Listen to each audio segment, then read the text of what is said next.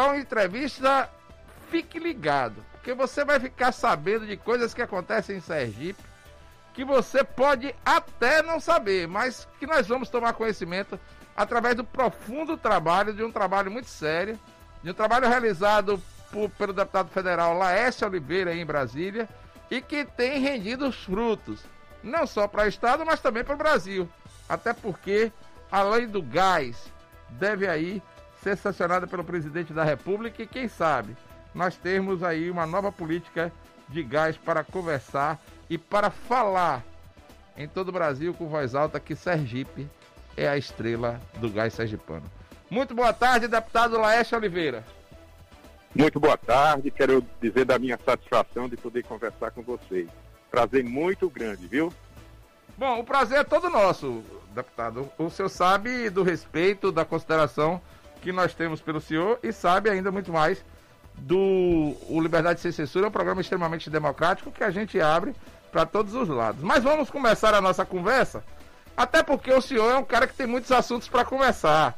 A gente tem aqui a reativação da antiga Fafem, a reforma tributária, como é que tá, reunião para a reativação do comitê de monitoramento do setor produtivo. Já tô logo dando as peças pro senhor para isso ir se preparando, viu? Projeto que anula multas para contadores. É muita coisa que a gente tem para discutir. Vamos conversar até pelo, pelo principal, né? Pela questão do gás em Sergipe. Sergipe vai ou não vai virar a nova estrela do gás no Brasil, deputado? Bom, cumprimentando mais uma vez a você e todos os seus ouvintes, agradecendo pelo espaço. É, quero dizer que a, o Brasil, Sergipe já é a estrela do gás.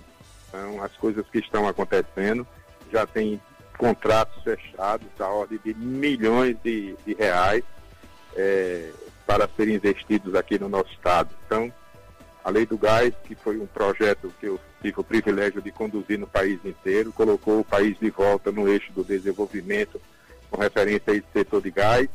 E o que a gente tem hoje é perspectiva e eu quero falar hoje, concentrar exatamente é no benefício que isso vai trazer para a população. Tem muita gente que, que acha que as ações que eu faço são todas voltadas em defesa do setor produtivo. É, setor produtivo quer dizer empresas. É, e de fato é, é nesse sentido. Mas é porque quem gera emprego no Brasil é o setor produtivo. O serviço público não gera emprego, não.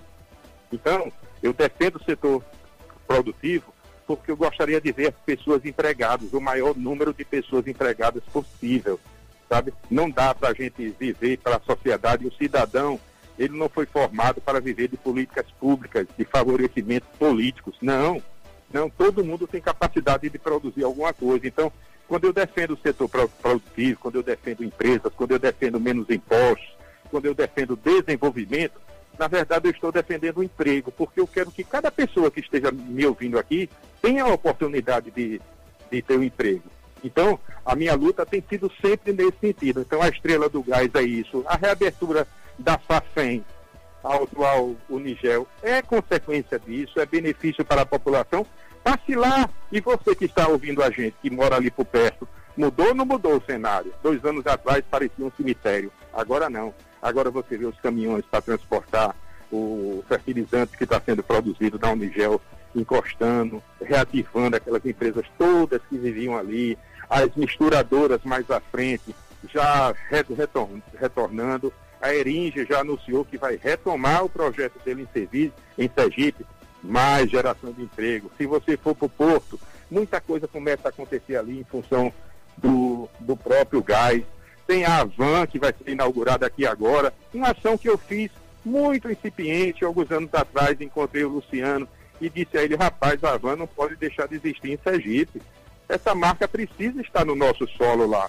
As coisas foram sendo construídas com o apoio de outras pessoas, é claro, mas assim, a minha ação para o setor produtivo é nesse sentido, é de transformar essas ações em benefícios para a população, benefícios através exatamente de geração de emprego. Então a Avan chegou aí, não sei quantos empregos vai ser gerados, não sei quem vai trabalhar lá, e também não quero saber, só quero saber que o benefício chegou para as pessoas. E chegando para as pessoas, está ótimo, eu já estou muito feliz, já estou cumprindo o meu papel. Então, rapidamente, a gente já, já falou de cinco frentes que promovem, são ações políticas que eu faço, mas que promove exatamente o bem-estar da população em termos de geração de emprego. A gente está no viés de geração de emprego. E isso é, isso é um fato importantíssimo e acho que a maior necessidade que a população tem exatamente isso. A melhor política social que existe é exatamente a política do emprego.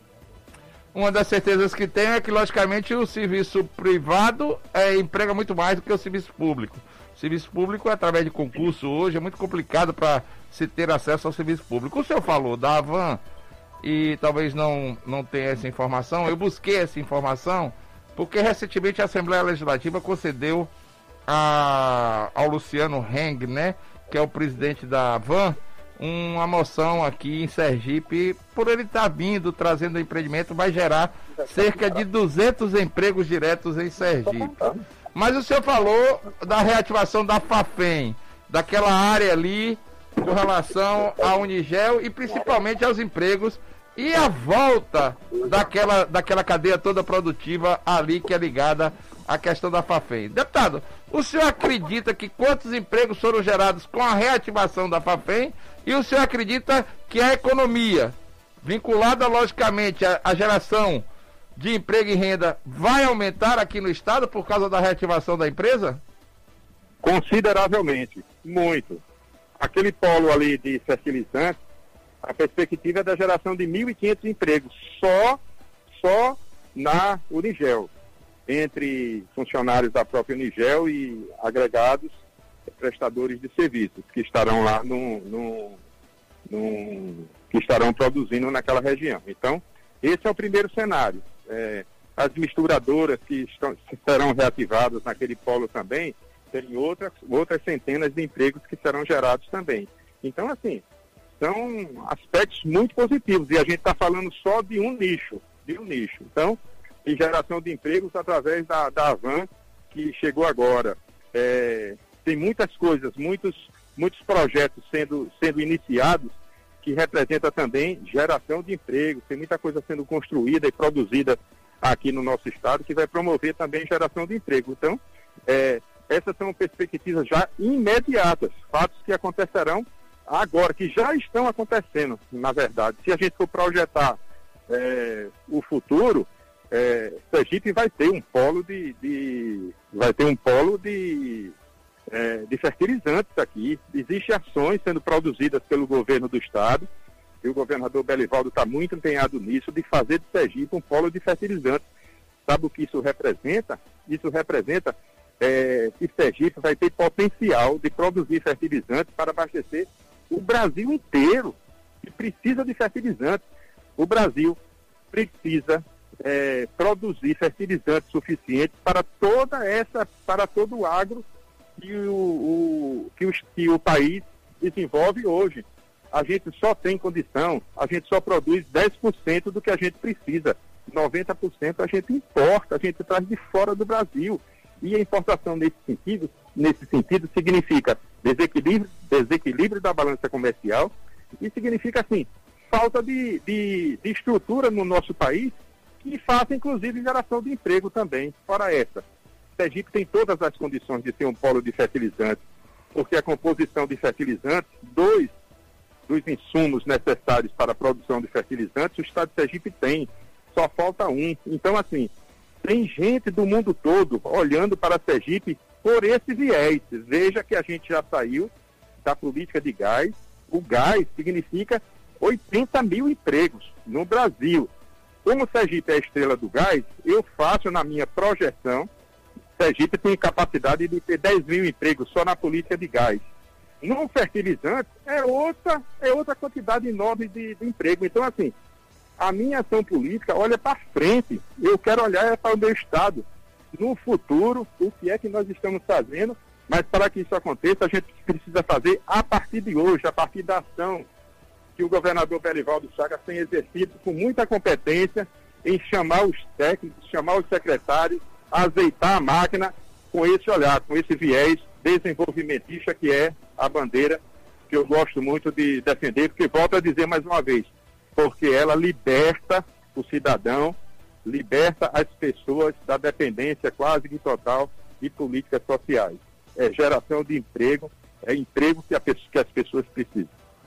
É, o produto interno bruto brasileiro sofreu alguns reveses por causa da crise econômica que foi se abateu no governo Dilma e agora com a pandemia no governo Bolsonaro. Logicamente, o agronegócio conseguiu uma participação muito grande na balança comercial em virtude dos negócios que são feitos, os, comod os commodities e todas as coisas que são geradas pelo agronegócio. O senhor acredita que com a fábrica da Fafem, que agora é Unigel, funcionando em Sergipe, e a fábrica da Unigel também funcionando na Bahia, o Brasil vai conseguir ter realmente a condição de não mais importar esse produto para o agronegócio?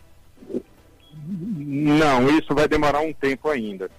É, eu olho muito para o, o, Brasil e para Sergipe fazendo uma, uma projeção entre os próximos 10 anos. Então, eu olho o meu país e o meu estado uns 10 anos futuros. A segunda redenção nossa vai ser exatamente o gás. E, em consequência do gás, é, muitas coisas poderão acontecer. Vou te dar uma notícia de primeira mão, que talvez você não saiba, é, mas esse desejo, essa ação que o governador está produzindo na Secretaria de Desenvolvimento Econômico para transformar Sergipe no polo de fertilizantes do país, é, significa significa, acima de tudo, porque Sergipe tem capacidade de ser esse polo, pelas condições minerais que tem. Além disso, além disso, é, isso nos permite credenciar o nosso Estado para ter uma outra fábrica de fertilizantes aqui. Porque se nós temos a matéria-prima e se nós temos o gás, o gás é assim. O Brasil, as indústrias, aliás, as indústrias vão aonde o gás está. A indústria de fertilizantes é uma indústria que consome muito gás, muito gás. E quando você fala em muito gás, você pensa em Sergipe, na estrela do gás, porque Sergipe tem muito gás. Então, assim, 20 milhões de metros cúbicos de gás por dia é gás, muito gás, gás pra caramba. E eu preciso vender esse gás. Eu tiro ele do poço, o petróleo já tem a destinação certa, mas o gás não tem ainda. Então eu preciso, eu preciso é, vender esse gás e eu vendo para quem quiser comprar. Somente para você ter uma ideia, seus ouvintes, é, Sergipe tem condições de abastecer o Nordeste inteiro com o gás que ela vai produzir. Depois do Rio de Janeiro, o maior polo de desenvolvimento de gás do Brasil vai ser exatamente aqui em Sergipe. Estou falando numa projeção para os próximos cinco anos. Em termos de desenvolvimento e para trazer a independência do Brasil do gás, do, do fertilizante, é, a independência do Brasil de fertilizantes virá numa projeção de 10 anos, se eh, os quatro projetos que estão sendo desenvolvidos pelo governo federal em termos de fertilizantes acontecer. Um desses, são quatro que o, o governo central está trabalhando. Um deles a gente está pleiteando, o governador está pleiteando que vem exatamente para Sergipe pelas condições que nós temos. Ou seja, o futuro está logo ali a gente tem muita coisa para celebrar no futuro. O projeto de lei número 4.157 de barra 2019, de sua autoria, que anistia algumas multas com relação aos contadores, teve o seu requerimento de urgência aprovado em votação do plenário. Como é que o senhor analisa essa questão, não da aprovação do requerimento de urgência, mas como é que o senhor analisa esse projeto e como ele irá beneficiar a classe dos contadores e a, as pessoas que tem a ver com essa anistia das multas? Isso aí é uma conquista que a gente vem trabalhando já há alguns anos. É um projeto que foi iniciado. Por quê? Para que o ouvinte entenda. O governo está cobrando dessas empresas multas, empresas de contabilidade, é, contadores que têm uma personalidade jurídica, que fazem o seu trabalho no Brasil inteiro. O Brasil é, a Secretaria da Receita Federal começou a comprar, a cobrar desses contadores uma multa porque eles não entregavam uma declaração. E essa declaração eles não entregavam porque o saldo era zero. As empresas não tinham movimentação. Se não tem movimentação, para que imprimir um papel e entregar a Receita Federal? Então, essa é a lógica. E o projeto nasce exatamente de uma ação que a Receita Federal fez, unindo essa, esses contadores e essas empresas de contabilidade, mas punindo de uma forma que essas empresas irão, iriam fechar. Mas eu estou falando assim de 50 empresas, de 100 empresas, não. Só em Sergipe são mais de 500. E no Brasil inteiro são mais de 50 mil. Essas empresas irão fechar suas portas. O que significa isso? Desemprego. Aí a gente volta para o início da nossa conversa. A minha bandeira é defender o setor produtivo, porque defender o setor produtivo significa gerar emprego para a população. Então o projeto avançou bastante, bastante. É, eu tenho uma expectativa que nos próximos dias esse projeto seja aprovado. É, existe um apelo nacional em favor desse projeto para salvar essas, esses milhares de contadores, esses milhares de empresas é, que estão vivendo uma amargura enorme porque estão vendo a hora precisar fechar o seu negócio e não ter como mais tocar em função dessas multas absurdas que o governo está, está cobrando delas. Então, é, eu fico muito feliz de ter sido o autor desse projeto e eu espero sim que logo, logo a gente consiga comemorar mais essa vitória. O senhor, logicamente, como deputado federal, acompanha muito a questão do setor produtivo. Como é que está aí e como é que foi a reunião para a reativação do Comitê de Monitoramento do Setor Produtivo? Uma reunião muito, muito eficiente, né, com, com planejamento de curto prazo, aí é de curto prazo, é enxergar de que forma a gente pode, pode aquecer as empresas, aquecer a economia, é, oferecendo as condições para que as empresas consigam atravessar esse momento tão difícil. Esse assunto está sendo conduzido muito bem, porque a gente precisa, mesmo com essa dificuldade da economia, em função da pandemia, a gente precisa construir pers perspectivas para o pós-pandemia. O nosso momento hoje é trabalhar olhando assim o que é que vai acontecer e o que é que nós vamos fazer depois da pandemia, quando a pandemia passar, porque a pandemia vai passar, Everton. E eu tenho assim muita, muita esperança que isso aconteça logo, logo. O senhor recentemente teve uma reunião com o ministro Paulo Guedes da Economia. O senhor tratou, logicamente, da reforma tributária, principalmente das PECs 45 e 110. Como foi essa reunião? Como é que está a questão da reforma tributária aí em Brasília? A reforma tributária vai ser fatiada, tudo aquilo que aconteceu na PEC 45 e na 3886 não acontecerá mais. O governo vai, dividiu em digamos assim, numa linguagem mais simples, dividir, o bolo em cinco fatias. Então, vai tratar fatia por fatia, nós vamos ter que digerir essas fatias aos pouquinhos. É, vai dar certo, vai dar certo. A conversa com o ministro foi nesse sentido, uma conversa de mais de uma hora. Era uma audiência de, de 20 minutos. A gente transformou essa audiência numa audiência de uma hora, porque as conversas foram, foram ficando agradáveis porque a gente começou a falar de perspectiva de pós-pandemia, isso que eu acabei de falar para você, Ever. É, e a gente construiu assim, é, o ministro passou informações assim que são reservadas até por enquanto, mas que apontam assim para muita geração de emprego, geração de emprego para jovens que nunca foram inseridos no mercado de trabalho. Tem um projeto, tem um programa que o governo vai lançar é, acho que no mês de setembro, com referência a esse, a esse projeto de geração de emprego para jovens. Milhares de empregos vão, vão surgir é, e muitas outras coisas boas que, que a gente deve aguardar, porque de fato vai acontecer. Então, o governo agora concentra suas forças na produção de vacina, na compra de vacina, na aquisição de vacinas, porque a vacina é a única alternativa para a gente retomar o nosso crescimento e é o caminho necessário, antes de retomar o crescimento, é de proteger as pessoas.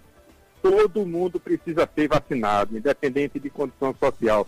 Por isso que eu não aceito, sob hipótese nenhuma, quem tem dinheiro comprar uma quantidade enorme de vacina, ficar com a metade e a outra metade doar ao Programa Nacional de Imunização. Não, senhor.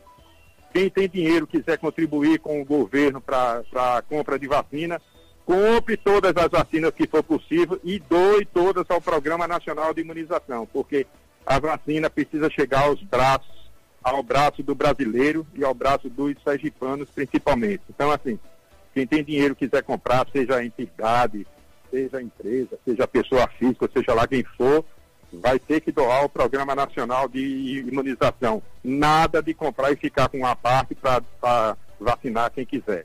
Tem que ser no programa para vacinar todos. Então, A luta do governo é, o ministro me disse isso claramente, nós estamos dispostos a gastar o que for preciso para adquirir a vacina, para fazer com que a vacina chegue. E graças a Deus, o governo tem compromisso de comprar 500 milhões de doses de, de vacina. Significa duas vezes a população brasileira, exatamente, para vacinar todo mundo. Qual é o gargalo hoje? Receber essas vacinas. Que essas vacinas cheguem dentro do cronograma que o governo estabelece, mas infelizmente de vez em quando o governo prorroga, prorroga, prorroga, é, porque os insumos não chegam e fica complicado. O gás de cozinha, deputado, vai ter uma redução nunca vista no Brasil. Será sairá de 110 reais para em torno de 60 ou 50 reais. Esta é uma conquista do mandato do deputado federal Laércio Oliveira? O botijão de gás? Sim. O preço do botijão é, de gás? É, é, sim. Então, e se pudesse, se, se pudesse ser menor, menos ainda, defendo ainda mais. É um absurdo, você cobrar 110 reais no botijão de gás em alguns municípios, e eu sei dessa verdade. As distribuidoras estão sufocadas, o monopólio do gás está restrito a poucas empresas, estou falando especificamente do GLP. Como tem poucas empresas produzindo, minha grande luta, olha, minha grande, grande luta na, na, na lei do gás foi acabar com os monopólios porque os monopólios acabam assim, acaba, acaba dirigindo toda a política de gás do nosso país. O GLP é a mesma coisa. É a gente consegue contar nos dedos quantas distribuidoras de GLP existem no, no, no Brasil.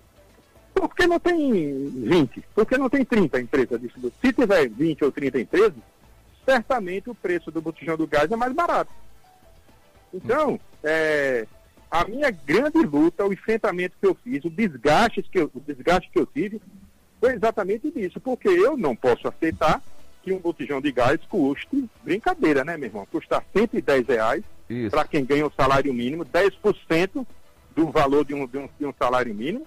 Não existe isso não. Então, é, a perspectiva é essa, mas volto a dizer, sempre dentro da minha linha de ação que você me conhece. As coisas não vão acontecer no próximo mês, nem no próximo ano. Esse é um processo longo. O Brasil está há mais de 10 anos atrasado em termos de infraestrutura de gás. Isso precisa tudo ser construído e isso não se constrói da noite para o dia. O senhor trabalha, logicamente, com o olhar de hoje, mas com o olhar focado no futuro. Muitos políticos detentores de mandato popular no Brasil hoje quando discutem a política propriamente dita, dizem: não, não é momento de discutir política, é momento de cuidar de pandemia. Mas os médicos estão cuidando da pandemia e estão cuidando de outras doenças também. Os engenheiros estão cuidando da pandemia, mas também estão cuidando e fazendo seus projetos, suas construções. Da mesma forma, os arquitetos e todos que fazem a cadeia produtiva no país. E eu acho que os políticos também não deveriam só discutir a CPI da Covid-19 em Brasília. Deveria, logicamente, construir um projeto para o pós-pandemia. E o pós-pandemia vem, logicamente, segundo estudos realizados pela Universidade Federal de Sergipe, o pós-pandemia virá em 2023, quando estará assumindo outro governo, tanto federal como estadual, e como a Câmara de Deputados em Brasília e o Senado Federal vai ter, logicamente, uma renovação, não sei se muito grande, mas vai haver uma renovação. O senhor tem discutido política? Se tiver discutindo política, o senhor, logicamente, já colocou e já viu, já está conversando com relação à formação de uma chapa aqui em Sergipe e quem irá apoiar para, para logicamente, assumir o governo federal? É, veja, primeiro. Deputado, uma coisa... deputado, me desculpe, eu botei uma pimentinha agora da política, viu? Que essa é gostosinha, viu? Não tem problema não, tá?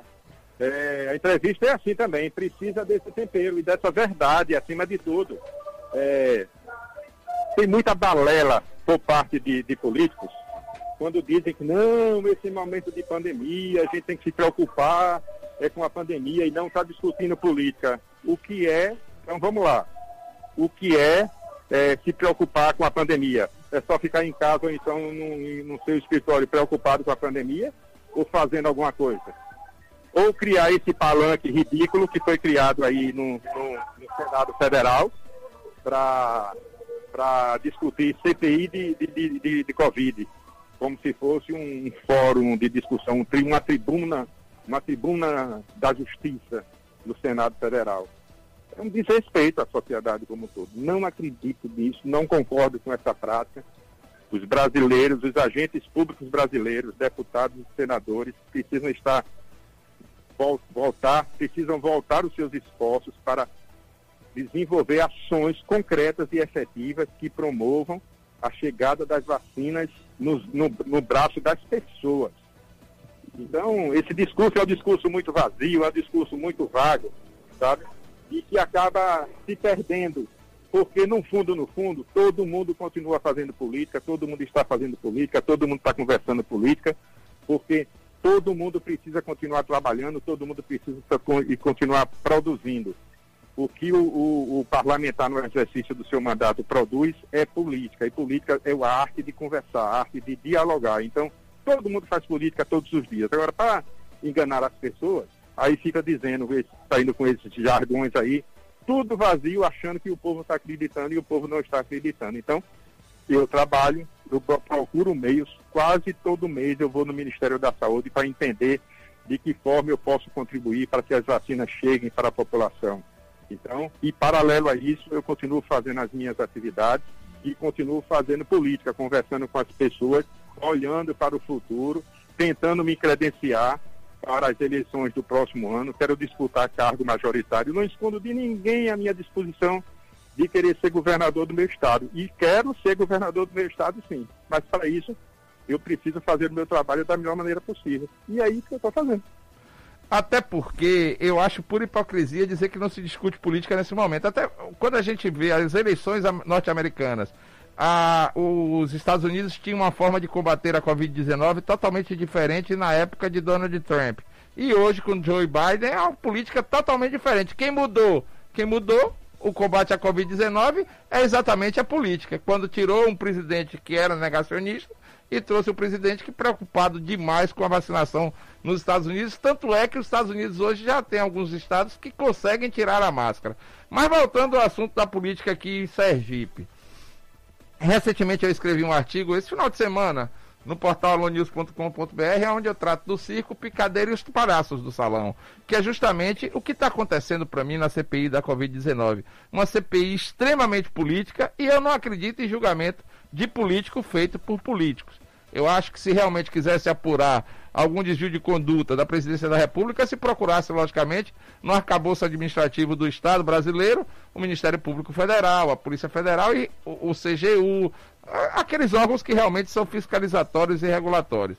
O senhor disse agora na entrevista que acha e que pensa de uma forma totalmente diferente, que a CPI também é totalmente política. De aliás, de uma forma muito parecida com a que eu penso também. A CPI eu considero uma CPI política, um palanque armado para que as pessoas possam tentar de alguma forma culpar o governo federal sem buscar nenhuma realmente buscar qualquer fiscalização com relação ao combate da Covid-19. Eu acredito ainda mais quando digo que não existe uma só vacina no, no braço do brasileiro é, feita pela CPI da Covid e muito menos nenhuma pessoa que deixou de morrer por causa da CPI da Covid.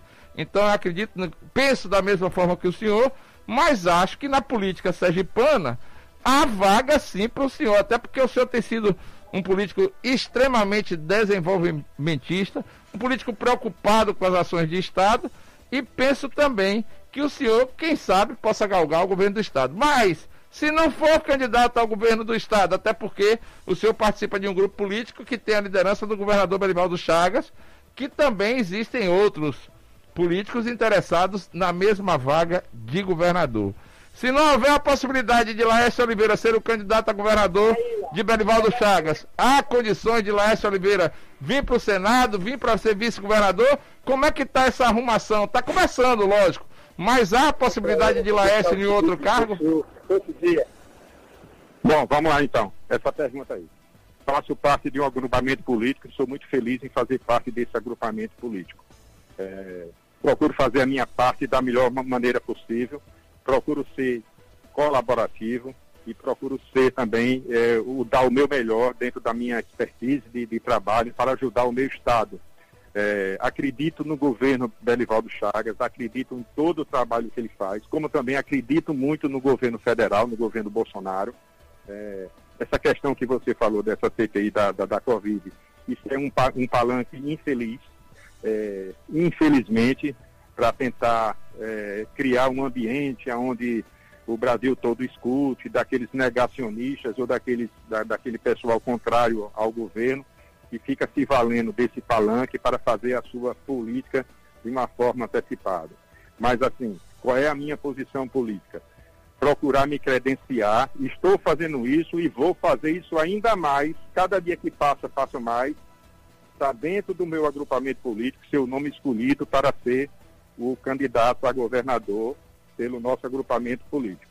Se isso não for possível, saberei compreender sabe? E também colocarei meu nome à disposição para o Senado Federal. Porque qual é o desenho hoje que nós temos? Nós temos hoje, eu presido progressistas no meu estado. O Progressistas é um partido extremamente bem organizado, é um partido que mostrou nas eleições municipais a sua força política, apoiou a reeleição de Edivaldo Nogueira, construiu 15 prefeituras no estado, e que também, e também é, elegeu vereadores em Aracaju. Dois. Tinha muitos anos que progressistas não tinham assento na Câmara de, de Vereadores. Mas assim, o que, que vai acontecer em 2022? O progressista vai continuar com a cadeira de deputado federal, que pode ser por mim ou pode ser por um escolhido dentro do nosso agrupamento, caso eu não consiga é, me colocar numa posição majoritária para as próximas eleições. Então, o progressista vai continuar tendo a sua cadeira e o progressista vai ter cadeiras na Assembleia Legislativa do Estado. Pode escrever isso. Nós vamos eleger pelo menos dois deputados estaduais, o progressista vai ter. Por quê? Porque a gente já está trabalhando pensando nisso, a gente já está planejando as nossas ações, construindo as nossas ações nesse sentido. Porque política é assim, é uma construção, é conversando, é dialogando, é mantendo o grupo unido e graças a Deus nós temos um grupo em crescimento. Graças a Deus, todos os dias eu recebo ligações de pessoas que querendo, querendo vir se filiar no, no, no Progressistas. E isso me deixa muito feliz. Então o desenho para 2022 é esse aí, eu estou tô, cumprindo o meu papel e cumprirei o meu papel até o último momento, até me eleger. Deputado, é, muito obrigado pela entrevista concedida. Trans, transfira, por favor, os nossos abraços à sua assessoria. Fui muito bem atendido por ela. Uma assessoria capaz, inteligente, dinâmica e tenha sempre aqui os microfones do Liberdade Sem Censura à sua disposição, viu? Boa tarde para o senhor. Agradeço a você, muito obrigado Everson, pela sua palavra, muito obrigado pelo espaço que você me permite, parabéns pelo artigo que você escreveu no final da semana passada e estou sempre à disposição. Quando precisar, estou sempre às ordens, viu? Grande okay. abraço para seus ouvintes também. Muito obrigado e boa tarde para o senhor. São